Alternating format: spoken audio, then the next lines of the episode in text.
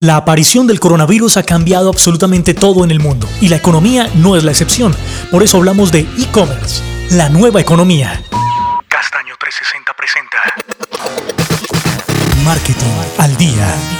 un podcast de marca. Hola, bienvenidos al capítulo número 7 de Marketing al Día, un podcast donde hablamos de marca, de marketing, hablamos de comercio electrónico, hablamos de fones, de redes sociales y todo lo que nos interesa para mantener a flote nuestras marcas en el mundo de la nueva economía. Yo soy Brandy y antes de arrancar los quiero invitar para que nos sigan en cada una de las redes sociales como arroba marketingaldia.co. En Twitter nos encuentran como arroba marketingaldia 1 y además para que se suscriban en cada una de las plataformas de podcast nos encuentran en nos encuentran en Spotify, en Deezer, también en Google Podcast, en Apple Podcast y bueno, en cada una de las plataformas para que nos sigan ya mismo y tengan de primera mano toda la información del marketing en el momento en que la publicamos. Así que de una vez vamos a arrancar con nuestro capítulo de hoy donde hablamos de e-commerce y cómo se verá afectado con la aparición del coronavirus y la nueva economía mundial.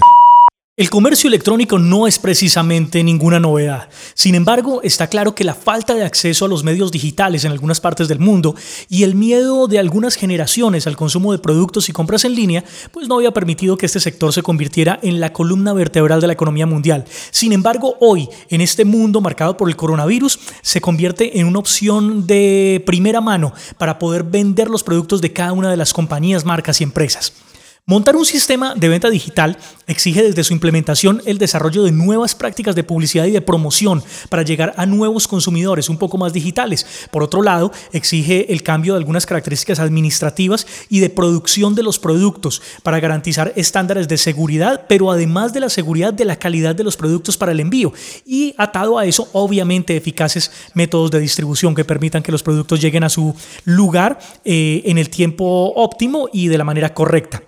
Hoy en día, desde pequeños restaurantes hasta grandes superficies, todos han entrado en la era del comercio electrónico superando de manera contrarreloj las barreras de la implementación digital, aunque no siempre con estándares de seguridad y manejo de datos como los que deberían ser. Por esa razón, durante los últimos días, últimos meses tal vez, se ha desarrollado al mismo tiempo que el comercio electrónico, pues una altísima tendencia a los fraudes electrónicos, que van desde los robos de identidad hasta los accesos ilegales a los portales bancarios, obviamente acompañados de desfalcos y de robos de miles y miles de dólares. Esta es la razón principal por la que si un negocio hoy quiere dar el paso al mundo del e-commerce, debe ir un poco más allá de simplemente montar una tienda a través de Instagram y tiene que invertir en una plataforma que permita realmente el control de sus usuarios, de sus datos, así como las pasarelas de pago seguras y certificadas, que no solamente garanticen la seguridad de los compradores, sino que además garanticen el flujo continuo de caja en todos nuestros negocios. El social commerce es una tendencia actual que ha sido favorecida por el desarrollo eh, casero, por decirlo de alguna manera, la facilidad en el desarrollo de este tipo de alternativas. Y básicamente consiste en la aparición de múltiples tiendas a través de plataformas sociales como Instagram o como Facebook. Sin embargo, este tipo de tiendas generalmente tienen mínimos estándares de seguridad en algunos casos y en otros casos unos muy bajos conceptos de marketing, impidiendo que las pequeñas marcas, negocios o productos puedan crecer dentro de un mundo tan competitivo como el de e-commerce. Si bien es cierto que plataformas como Instagram y como Facebook ya están ofreciendo sus propios sistemas de comercialización de productos, también es verdad que no ofrecen los espacios óptimos de exhibición para esos productos y en algunos países ni siquiera se puede optar por una plataforma de pago aliada a esa red social, de tal forma que cuando el cliente va a pagar tiene que derivar el tráfico entre varios segmentos de esa cadena de valor con los mínimos posibles de seguridad, es decir, poniendo en riesgo cada uno de sus datos y por supuesto las transacciones. Usar estas redes sociales como grandes exhibidores de productos es una tendencia que ya había venido creciendo desde mucho antes del coronavirus, pero el confinamiento y la imposibilidad de comercial de manera presencial pues han generado obviamente un estallido en este formato.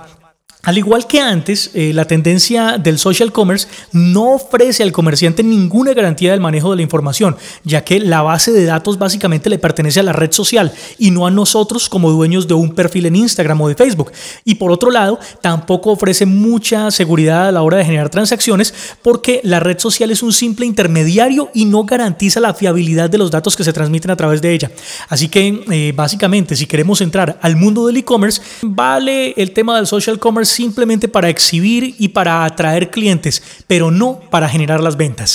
Desarrollar una solución de comercio electrónico en el mundo post-coronavirus no es una tarea sencilla, pero tampoco es una tarea imposible. Y sobre todo es necesaria hoy, cuando las marcas que sobrevivan sean quienes empiecen a vender a nivel electrónico. Inicialmente, tenemos que entender que lo más importante es que los datos de nuestros usuarios y compradores deben ser almacenados en nuestras bases de datos, en las bases de datos de nuestros negocios y no dentro de una lista de seguidores de Instagram, por ejemplo, ya que solamente de forma, teniendo nosotros la información en nuestras manos, vamos a poder ejecutar campañas de remarketing, vamos a poder generar soporte postventa eh, y bueno, y garantizar básicamente el flujo de caja de las empresas y de las marcas en toda esta nueva época del e-commerce. Partiendo de este punto, las compañías que quieran entrar en esta nueva era del comercio electrónico deben pensar en soluciones que van desde el desarrollo de sitios web seguros hasta la construcción de bases de datos estructuradas y conectadas con sistemas de publicidad como Facebook Ads o Google Ads y por supuesto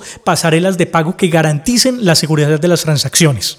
Empecemos hablando de la seguridad. Garantizar la privacidad del acceso a la información de los clientes y los datos económicos de la compañía hace parte de las políticas mínimas de seguridad que se deben implementar al interior de las empresas que decidan entrar a este nuevo mundo digital. Para seguir con cada uno de estos protocolos, las compañías deben optar por sistemas de almacenamiento certificados que puedan procesar de manera correcta la seguridad de acceso tanto a la parte frontal de las tiendas de e-commerce, es decir, a lo que el cliente ve, donde el cliente hace clic para comprar, como a las secciones administrativas, que es donde nosotros podemos entrar, chequear cuánto ha comprado cada uno de los clientes o cuáles son los datos de contacto de cada uno de ellos.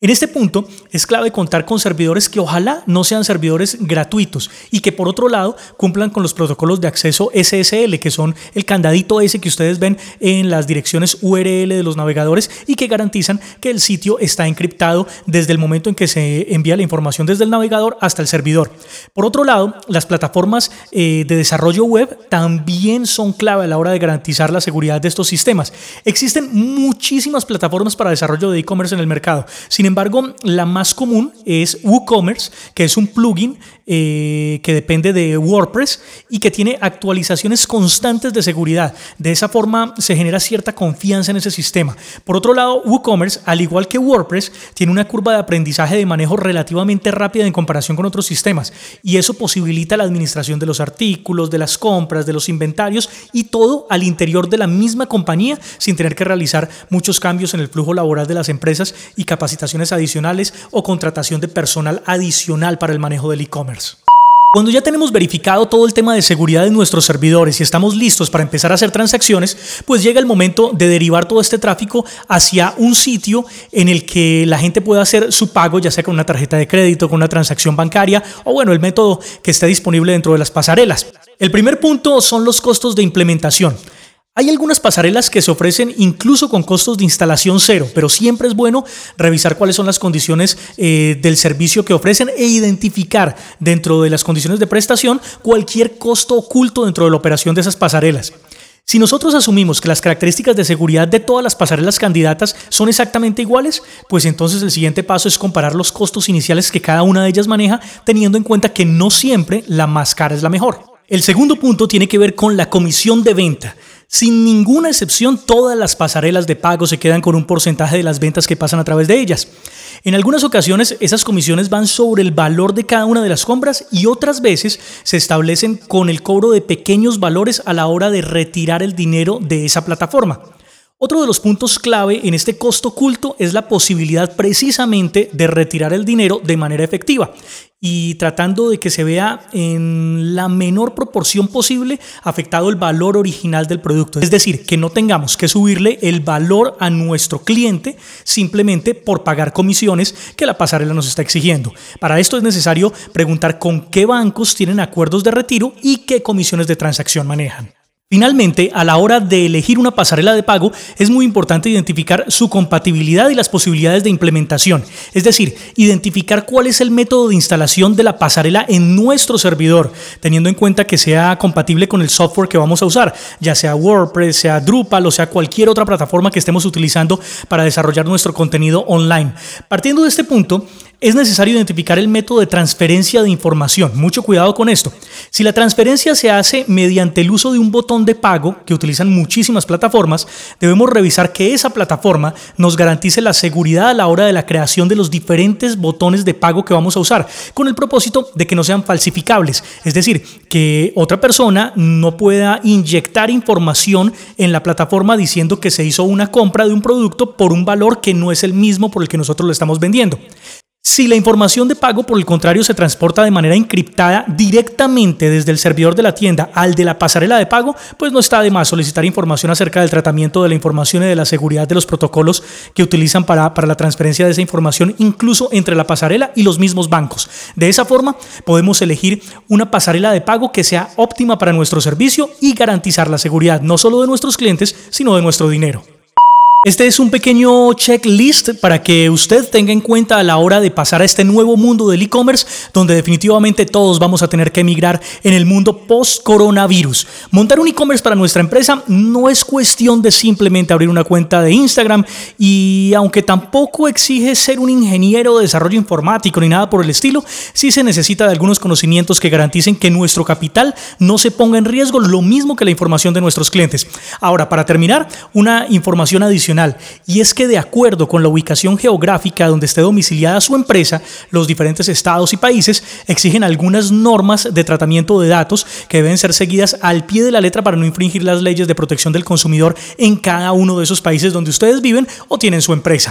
Si ustedes requieren más información o acompañamiento en el desarrollo de su e-commerce, pues los invito a que se contacten con arroba castano360 en cada una de las redes sociales. Ellos tienen todo el conocimiento para el desarrollo de este tipo de plataformas y los pueden asesorar. Y de esta forma llegamos al final de este capítulo número 7 de Marketing al Día, donde hablamos de e-commerce, hablamos de marcas, hablamos de marketing digital, de redes sociales, de funnels y de todo lo que nos interesa para mantener siempre viva y actual nuestra marca, nuestra compañía o nuestro producto. Yo soy Brandy y los invito a que nos sigan en arroba en todas las redes sociales, a excepción de Twitter, donde nos encuentran como arroba marketingaldia 1. Y también, ustedes nos están oyendo en cualquiera de las plataformas de podcast, como lo son Evox, Anchor, también Spotify, Deezer, Google Podcast, eh, también Apple Podcast. Bueno, estamos en todas las plataformas. Simplemente denle ya mismo al botón de seguir. De esa forma, ustedes van a ser notificados cuando publiquemos